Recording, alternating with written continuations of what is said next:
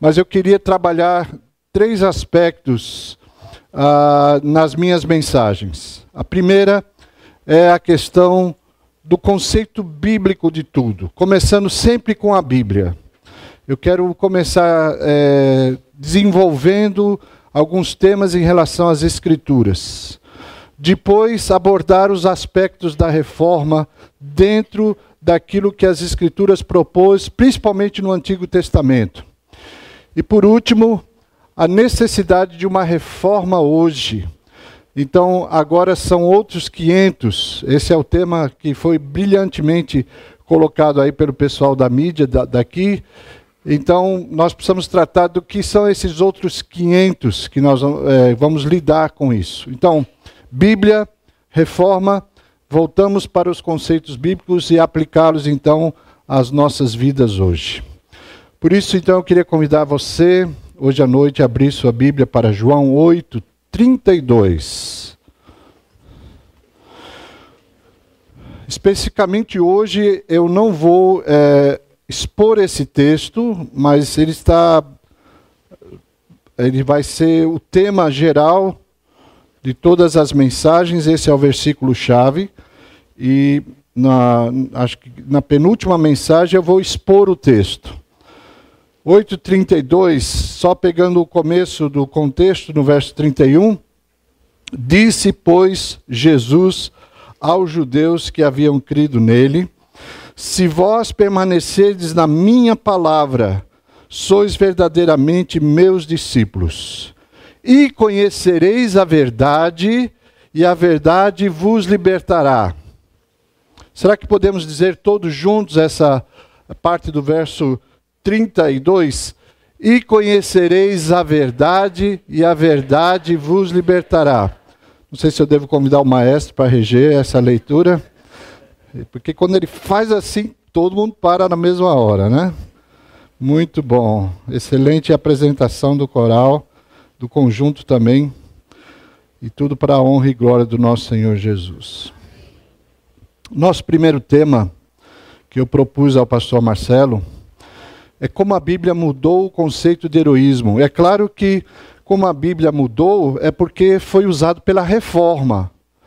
Eu poderia ter colocado como a reforma mudou o conceito de heroísmo, mas a, a reforma usou a Bíblia. Então eu preferi colocar como a Bíblia mudou o conceito de heroísmo. Ah, você pode dizer assim, mas o que isso tem a ver com a reforma? Eu também quis fugir é, do lugar comum dos aspectos todas as mensagens que eu vi sobre a reforma, é, sobre as 95 teses, ah, os cinco solas, etc, etc. Eu quis fugir desse lugar comum e tentar trazer outros aspectos da reforma que não são tão debatidos assim ah, ah, quando se fala sobre a reforma. Então, eu coloquei como tema uh, como a Bíblia mudou o conceito de heroísmo. Eu espero que você tenha paciência de ouvir até o fim, porque a ideia de heroísmo eh, tem muito a ver com o que a reforma pregou e fez, e isso mudou o conceito ocidental de heroísmo, que era sempre baseado ou nos gregos e romanos, é, e isso mudou através da pessoa de Jesus, mas só foi observado através da reforma, porque a própria igreja havia assumido a postura de um heroísmo valente, de ganhar as coisas pela espada e não pela palavra. Então, vamos lá. É, eu acompanho, eu não sou de ir assistir, mas eu acompanho com os jovens da igreja o fato de que eles ficam combinando entre si: ah, vamos assistir é, o filme sobre os Vingadores, vamos assistir o filme sobre Homem-Aranha, ó, é, o Homem de Ferro.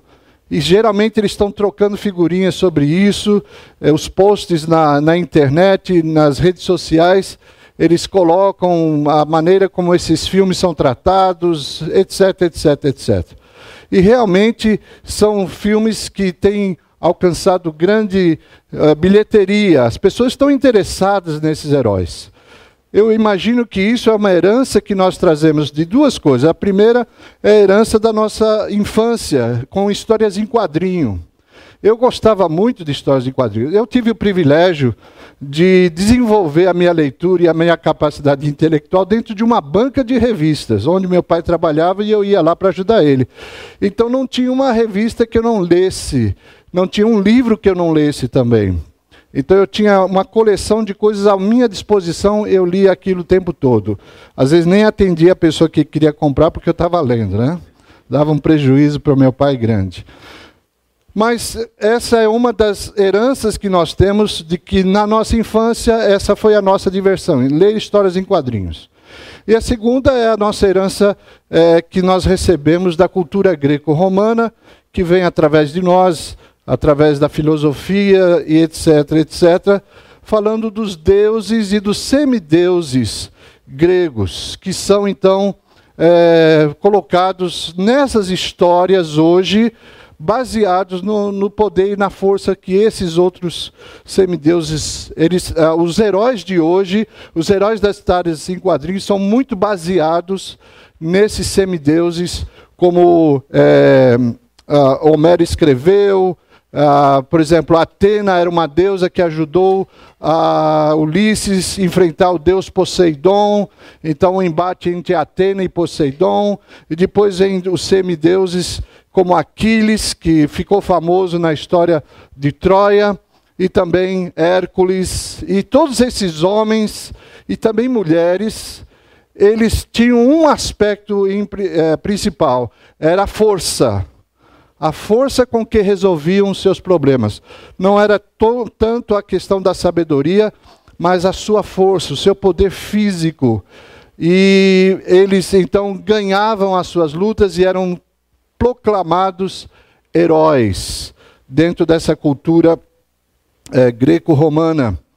Ah, eles usavam suas habilidades físicas para saírem de situações perigosas.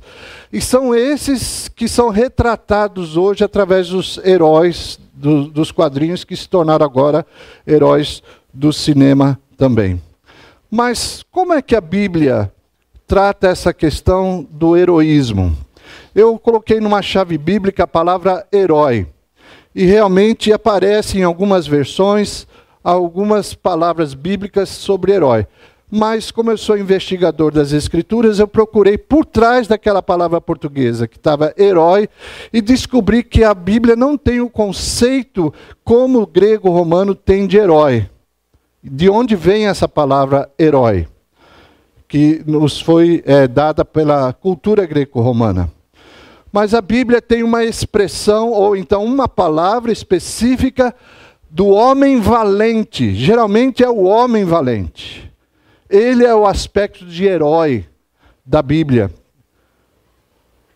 E esses heróis são homens que são poderosos, são valentes e lideram, às vezes, a nação, lideram as guerras. Então, esse é o conceito de herói que nós podemos ver nas Escrituras. Eu queria desenvolver um pouco esse conceito de herói na Bíblia ah, de maneira que a primeira aparição da expressão o homem valente, ou homens valentes, se encontra lá em Gênesis, capítulo 6, verso 4. E nesse texto, então, diz que depois do pecado, é, depois da corrupção humana, ou um dos aspectos da corrupção humana, era exatamente que houve uma mistura de linhagens e o resultado dessa mistura nasceram homens valentes. Está no capítulo 6, verso 4 de Gênesis, onde eu leio: Ora, naquele tempo haviam gigantes na terra e também depois, quando os filhos de Deus possuíram as filhas dos homens, as quais lhe deram filhos. Estes foram valentes. A palavra valentes aqui é o conceito de herói da Bíblia. Varões de renome na antiguidade. Então, homens valentes, varões valentes. Esse é a ideia ah, de heroísmo dentro das Escrituras.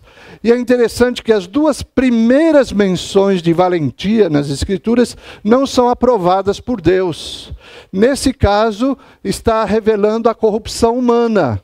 Esses homens valentes mostram como a maldade do homem era utilizada.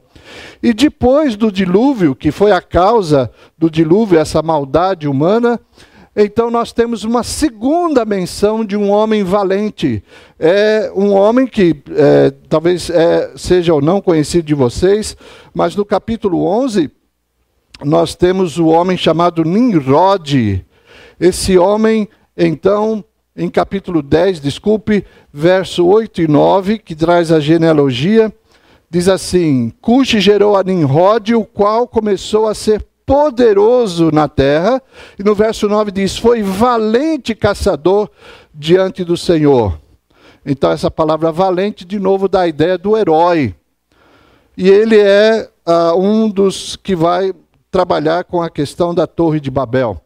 Eu nem tenho tempo aqui hoje para tratar da questão dos homens valentes de Gênesis 6, porque seria interessante é, ver as perspectivas do que significam aqueles homens valentes de Gênesis 6, aqueles gigantes que são tratados em Gênesis 6. Isso tem muita curiosidade na igreja sobre isso, esse assunto, e nem sobre essa questão de Nimrod, que eu teria que tratar aqui das, uh, das fábulas e das lendas babilônicas, que levaria algum tempo maior do que eu tenho aqui para tratar mas ficaria para uma outra perspectiva de falar desses indivíduos das Escrituras. Observe que se Nimrod esteve envolvido também com a questão da Torre de Babel, o fato é que Deus não permitiu que aquela construção continuasse, e, portanto, as duas menções primeiras das Escrituras da ideia de herói ou do homem valente, elas são abortadas, as missões desses homens são abortadas pelo Senhor. O Senhor não tem prazer nesse tipo de valentia.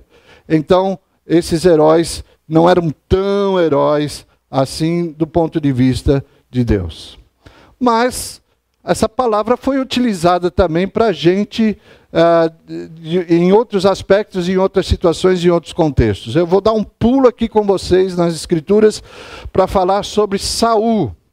Saul tinha algumas características interessantes que preenchiam a ideia do herói valente daqueles dias, porque em muitos casos os exércitos perceberam que uma luta corporal entre os exércitos traria muita mortandade e prejuízo para os reis. Portanto, eles escolhiam dentro do exército uma pessoa assustadora, geralmente uma pessoa acima é, da medida delas, geralmente era uma espécie de gigante, um homem extremamente horroroso, e então esse homem representaria todo o exército. E do outro lado teria que ter um herói que batalhasse com eles. E, portanto, numa batalha dessa, o herói que ganhasse, o outro exército não sofreria tanto.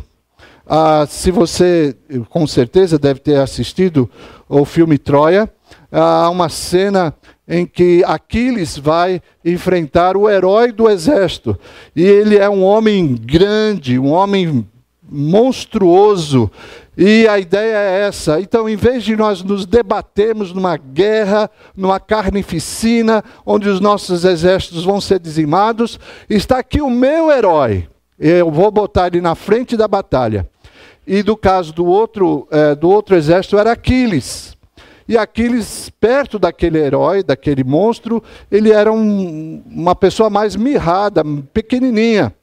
E é, é, claro que era Brad Pitt, então mais bonito do que o outro herói, né? E ele dá um golpe fatal no herói do outro exército, e então a batalha estava vencida. Aquele exército se submeteria ao outro rei. Na Bíblia nós vemos isso acontecendo, porque quando Saul nos é apresentado no capítulo 9 de 1 Samuel, nos é dito então a respeito da sua família, no verso 2, ah, é interessante porque o pai de, de Saul é apresentado como homem de bens, é, no capítulo 9, verso 1. Mas a palavra bens é a mesma palavra né, no hebraico para valente. Então ele vinha de uma família que era poderosa. Uh, e verso 2 nos apresenta Saul, então tinha ele um filho cujo nome era Saul, moço e tão belo que entre os filhos de Israel não havia outro mais belo do que ele. Desde os ombros para cima sobressaía a todo o povo. Então aqui está o conceito de herói. Por quê? O conceito de herói é que esse é um homem alto, um homem belo, que chama a atenção de todo o povo, ele está acima da altura do resto do povo, ele pode ser o líder, ele pode ser o rei, ele pode ser o herói de Israel, para enfrentar os heróis dos filisteus, dos outros inimigos, que tinham esses gigantes como pessoas comandadas para uma batalha. Agora, nós então vamos entender que chegou um outro gigante nessa história e o nome dele era Golias. E nesse sentido, então, não era suficiente a altura de Davi, ou desculpe, de Saul, não era suficiente a altura de Saul. O próprio Saul não se submeteu ao fato, se eu sou o melhor do meu exército, eu não vou batalhar com aquele gigante que é o Golias. Então, nessa história, é, mesmo que Saul estivesse rodeado de homens valentes, ele se tornou um homem que tentou governar pela força da espada e não pela obediência a Deus. Até então que aparece Davi. Se você virar um pouco as páginas da sua Bíblia, no capítulo 16, verso 18. Você tem a, segunda, a, é, a descrição de Davi feita por um servo de Saul. 16, 18 de 1 Samuel. Então respondeu um dos moços e disse: Conheço um filho de Jessé, o belemita, que sabe tocar e é forte e o quê? Valente. É o conceito de herói valente, homem de guerra, sisudo em palavras, de boa aparência, e o Senhor é com ele. Eis a grande diferença entre Saul e Davi. Ambos eram valentes, ambos tinham beleza, mas Saul queria ganhar pela espada. E Davi foi o homem segundo o coração de Deus. Davi então ganhou porque ele foi obediente a Deus. Esse é o conceito de herói da Bíblia. E você sabe o resto da história, eu não preciso contar. Davi foi aquele que venceu o herói dos filisteus, se tornou rei de Israel. Agora, na história da igreja, então agora nós vamos parar a exposição e vamos entrar na história da igreja. Os grandes homens do início da igreja, depois dos apóstolos, que foram chamados os pais da igreja, esses homens eram reconhecidos pela sua força na palavra. Nenhum desses homens foi conhecido por ser um homem resistente e valente no sentido da espada, mas da palavra. Quando o Império Romano, através de Constantino, procurou exterminar a igreja, eles não encontraram resistência por parte da igreja. Eles matavam com muita facilidade porque não existiam valentes na igreja. O valente da igreja era o Senhor Jesus que dominava a vida daqueles homens, que até durante a morte eles pregavam o Evangelho. E isso causava um impacto tão grande nas pessoas que assistiam, dizendo como é que esses homens, na beira da morte, ou durante o fogo da morte, ou da crucificação, eles resistem e ainda falam desse Jesus. E esse testemunho dos mártires começou a se espalhar cada vez mais. Portanto, quanto mais Roma perseguia a igreja, mais a igreja crescia. Porque crescia através não da valentia, mas do testemunho da vida desses homens. problema foi quando o Império Romano se une à igreja através de Constantino. Constantino era o homem da espada, ele era um herói romano, ele era um imperador. Então ele diz que agora vai seguir a Cristo. Diz que ele se converte, ele se batiza.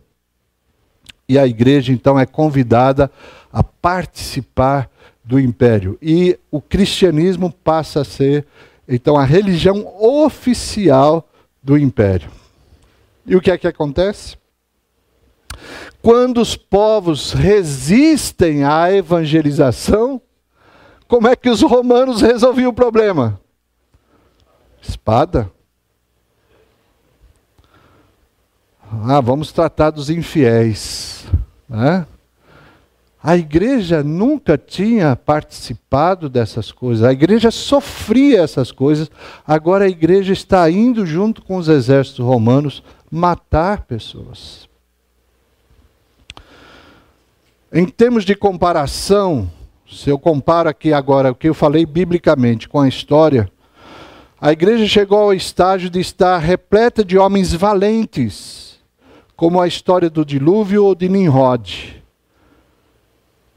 Assim, fez-se necessário uma intervenção divina no meio da igreja. Eu também gostaria de ter muito tempo aqui para falar sobre as cruzadas, que é um assunto que me fascina, aquela a história das cruzadas, de homens que saíram para defender os sítios é, ou os lugares sagrados lá do Oriente Médio, ou principalmente de Jerusalém. Ah, os relatos que chegavam para a igreja é que todos os peregrinos que iam visitar as, os lugares onde Jesus havia andado e tudo isso eram mortos pelos muçulmanos. Então, desde que a igreja assumiu a espada como arma principal, eles começaram a ativar exércitos para irem guerrear, para tomar a cidade de Jerusalém sob o comando é, da igreja.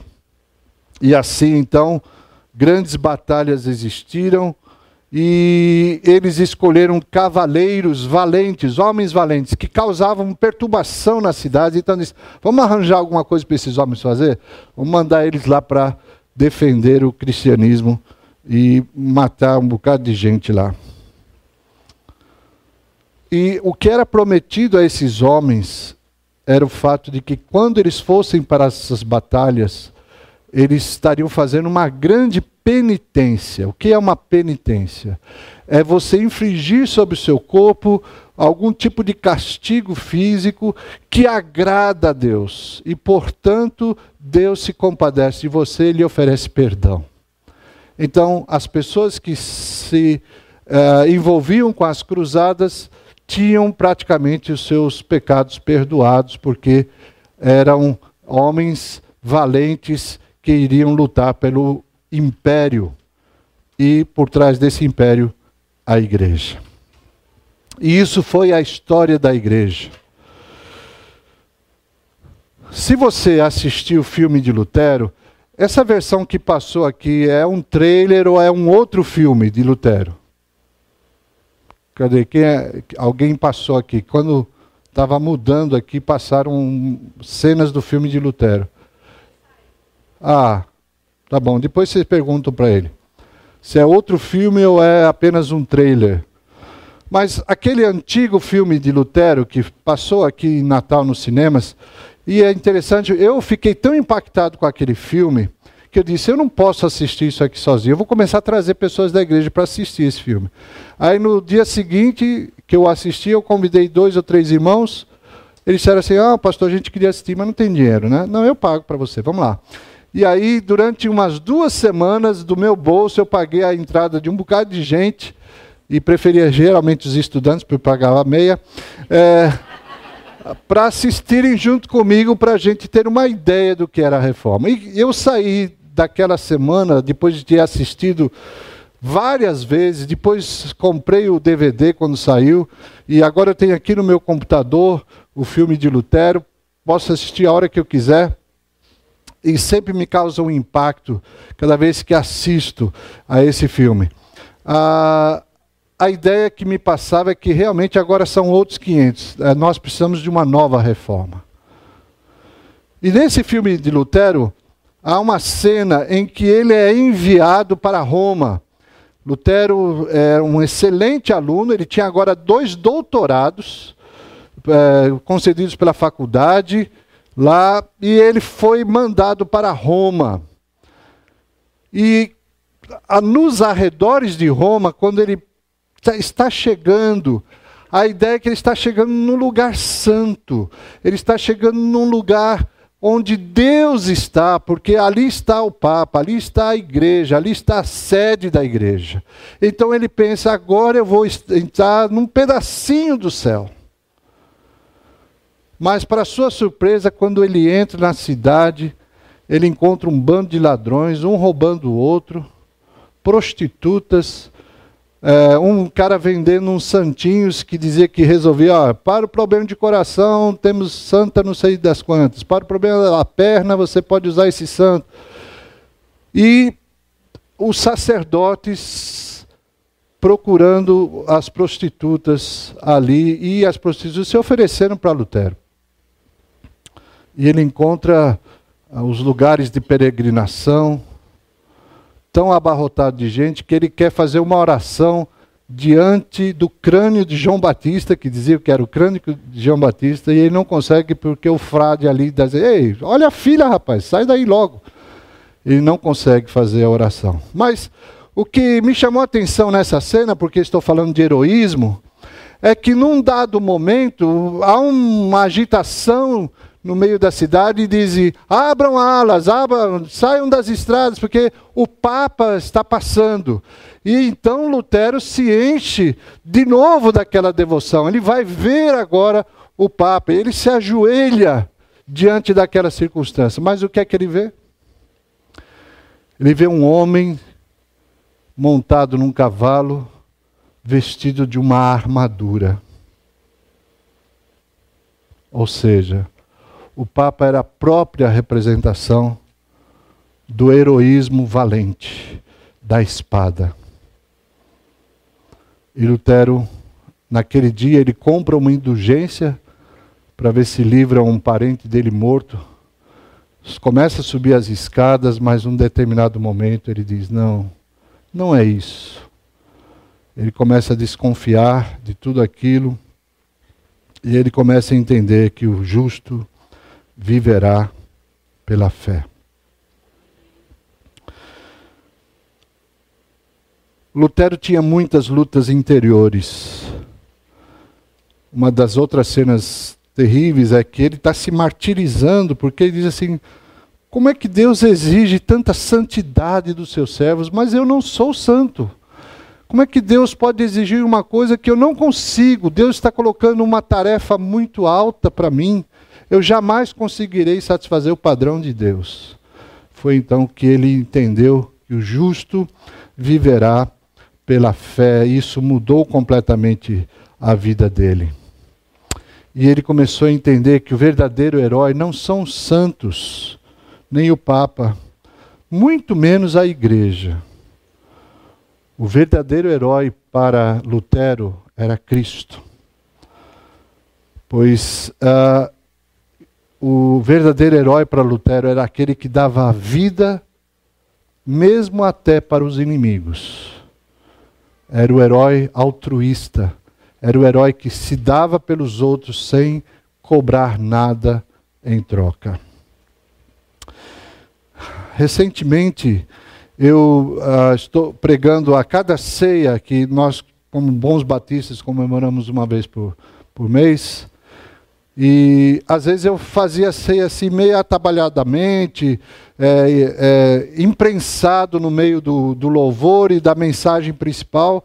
Ah, vamos ter a ceia. Mas depois eu pensei melhor e disse assim: não, eu creio que a ceia precisa ser um momento exclusivo.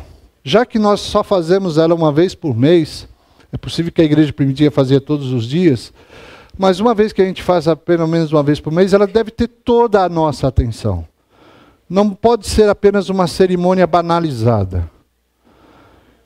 E então eu escolhi para falar sobre as ironias da cruz. Você já deve ter ouvido falar sobre isso. As ironias da cruz. E eu queria, não vou pregar o que eu já preguei, mas eu queria só lembrar a vocês o fato é que como é que o nosso grande herói, que é Jesus, pode fazer as coisas de uma cruz. E eu creio que as ironias da cruz poderão nos ajudar a entender. Antes de Jesus ir para a cruz, ele é entregue aos soldados romanos que ouviram falar que ele era o rei dos judeus.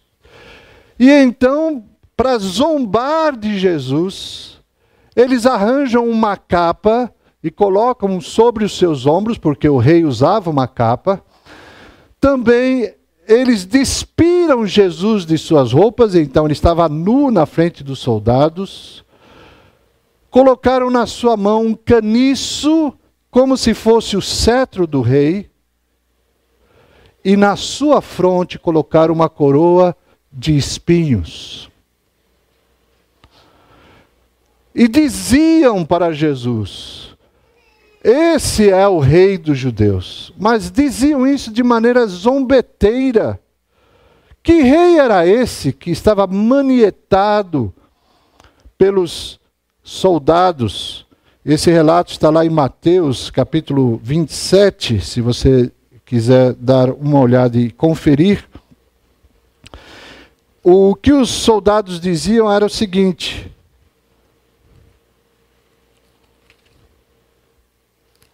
no verso 29 do capítulo 27 de Mateus, os soldados diziam o seguinte, é, começando aqui com o contexto, é, despojando das vestes, então Jesus estava nu, cobriram-no com um manto escarlate, tecendo uma coroa de espinho, puseram-lhe na cabeça e na mão direita um caniço. E ajoelhando-se diante dele, o escarneciam, zombavam dele, dizendo: Salve, Rei dos Judeus. A grande ironia desse texto é que Mateus sabe, os leitores de Mateus sabem, Deus sabe que Jesus verdadeiramente era o Rei dos Judeus. É só você abrir em Mateus 1 na genealogia de Jesus. Ele era um judeu autêntico, porque era filho de Abraão, e ele era o rei autêntico, porque ele era filho de Davi. Então, todos os leitores, quando chegassem nesse ponto e vissem essa zombaria, viria aqui uma grande ironia daquele momento, dizendo: puxa, aqueles que estão zombando ser o rei dos judeus é o rei dos judeus. E ele vai reinar da cruz porque ele é o verdadeiro herói.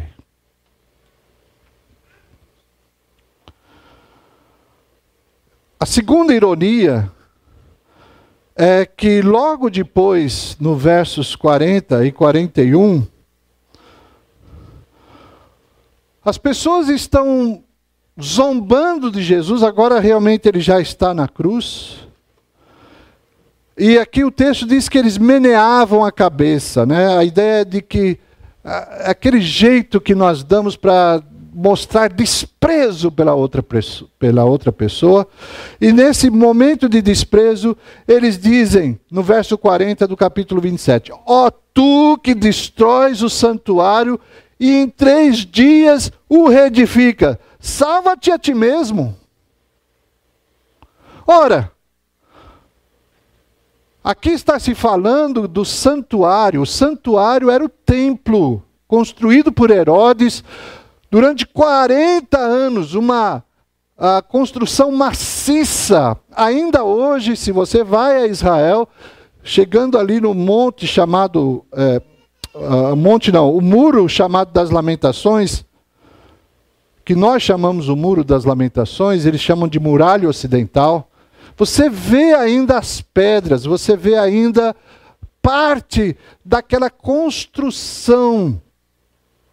Jesus havia dito, na verdade, eles estão mudando as palavras de Jesus, mas ele havia dito, quando ele expulsa os vendilhões do templo,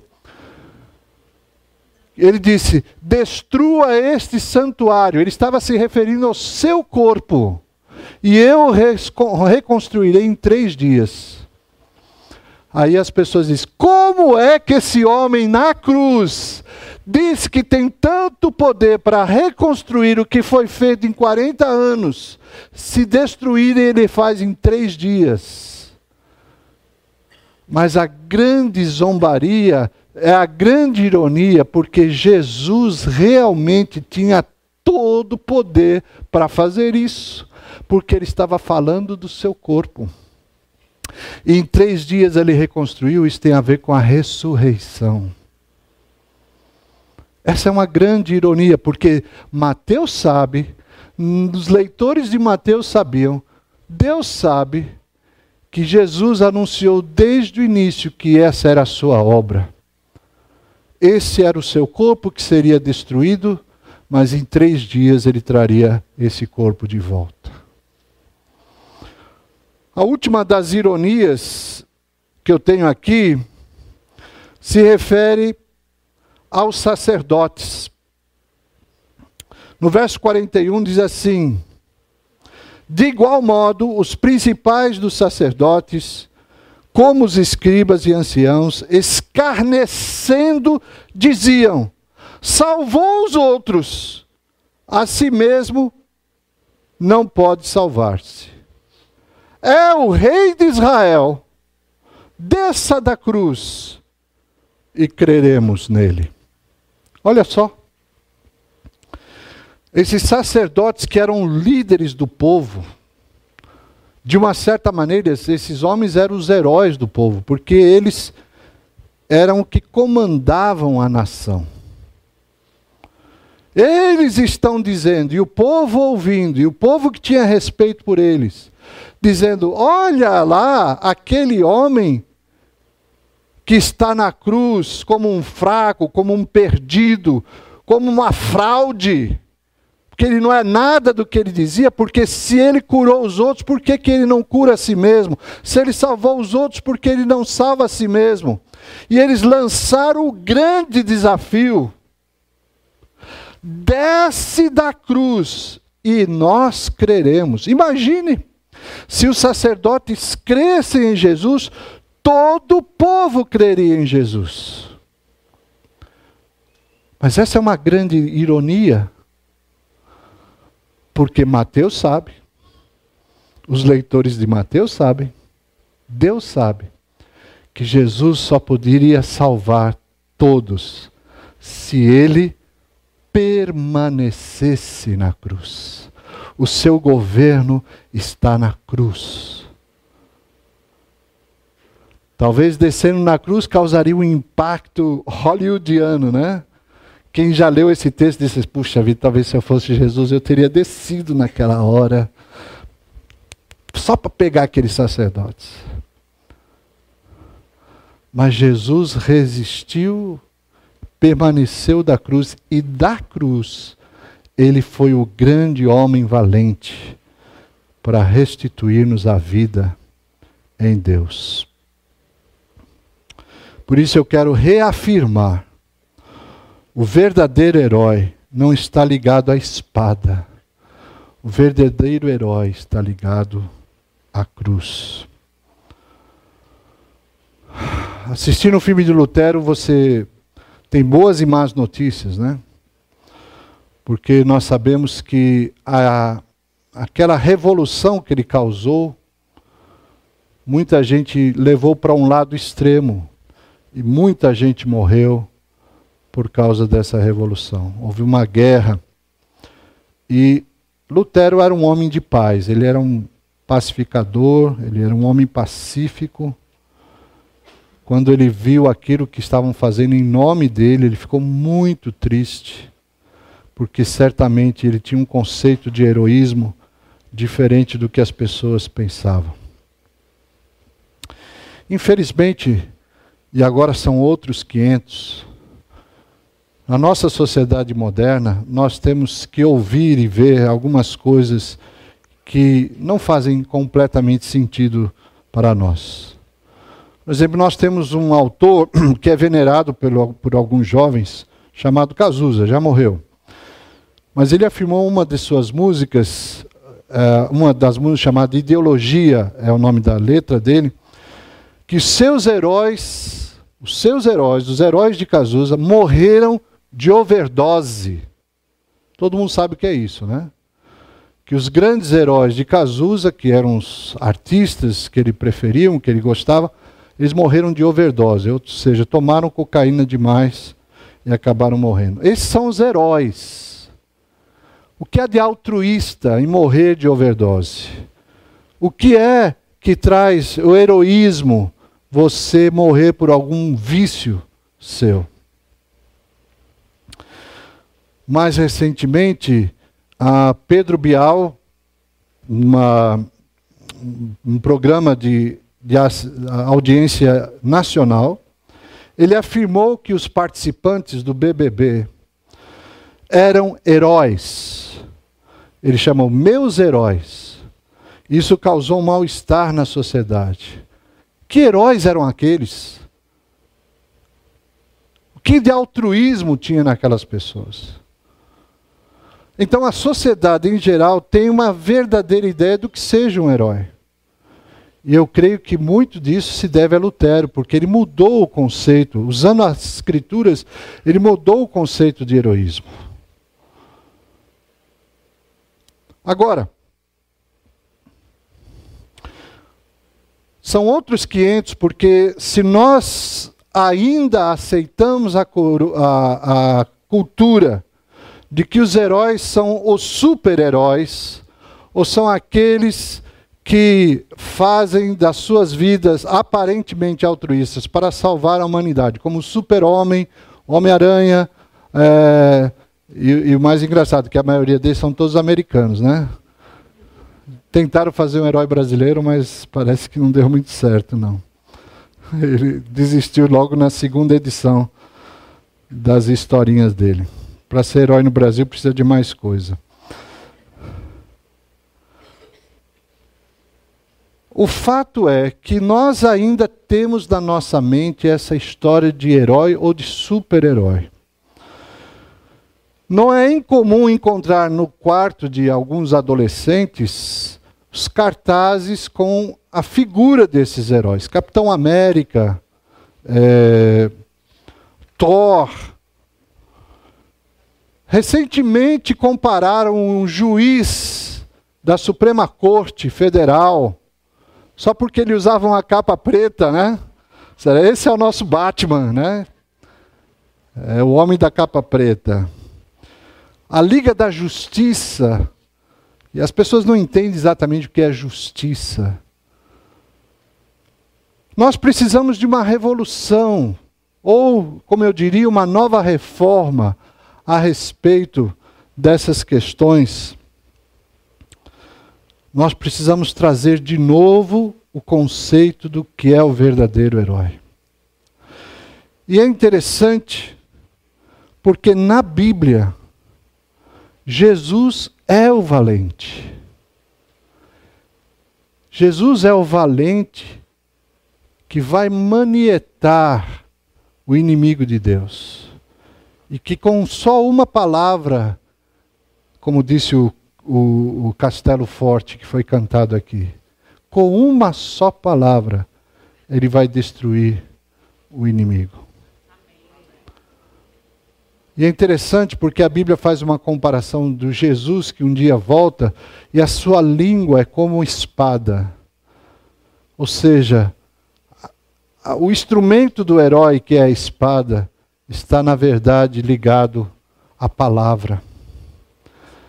Quando Paulo faz a descrição do soldado romano, que era o grande herói da sua época, e ele vai descrevendo a armadura do soldado. E ele chega na espada e ele compara a espada ao quê? Palavra.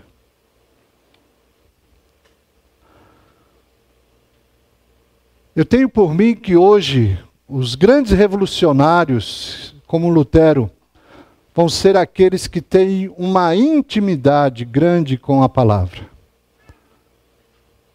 Quando Lutero foi chamado a responder as acusações de que ele era um herege e disseram: negue o que você está dizendo, se minha consciência está presa, está cativa à palavra. Quem serão os nossos heróis de hoje? Já fazem 500 anos que nós estamos lembrando de Lutero, mas quem é que traz uma nova reforma à igreja? Quem será que vai se levantar? Eu não sei. Eu praticamente eu, eu já me coloco fora dessa lista, mas eu teria o maior prazer de saber que de alguma maneira, por insistir na palavra, um dia vai aparecer alguém que por essa insistência na palavra trará de volta a igreja aos seus eixos. E toda essa disputa denominacional, e toda essa disputa de heresias e loucuras que há na igreja hoje, vão ser derrubadas por uma só palavra. Nós precisamos de um novo Lutero. E esse Lutero tem que aparecer como alguém que domina bem essa espada aqui. Domina bem, maneja bem a palavra da verdade. Que seu herói volte a ser, se já não é, a pessoa de Jesus Cristo, que governa que estabelece princípios, mesmo preso numa cruz. Jesus declara no finalzinho de Mateus 28, 18 a 20: Toda autoridade me foi dada no céu e na terra. Essa é a característica do herói. E se nós seguirmos na, nas passos desse herói, nós poderemos fazer exatamente como os discípulos fizeram, que correram por todos, todas as nações, fazendo discípulos, ensinando-os a guardar todas as coisas que Jesus ordenou. E pela força do Espírito Santo, nós poderemos entender que o Senhor está conosco até os dias de hoje, como um verdadeiro herói que não nos abandona nessa batalha da vida. Senhor nosso Deus, eu quero te agradecer por essa igreja e que, se o Senhor assim quiser, levante dentro dessa igreja os verdadeiros heróis, os valentes que vão se agregar à pessoa de Jesus como os valentes se agregaram à pessoa de Davi no Antigo Testamento. E dessa igreja haja uma força que teu Espírito Santo vai trazer e dominar para que cada um sejam os heróis da vida de outras pessoas. No auxílio, na compreensão, no ouvir, no falar, que hajam como verdadeiros heróis, de maneira altruísta, não querendo nada em troca, mas se colocando em favor de muitos. Ó oh Deus, em dias que nós estamos vivendo ataques contra a família, ataques contra a tua palavra, ataques contra o teu evangelho, a tua a Bíblia, nós possamos ter os verdadeiros heróis aqui nessa igreja que se levantarão e declararão que o Senhor governa da cruz. Em nome dele nós oramos. Amém. Deus abençoe.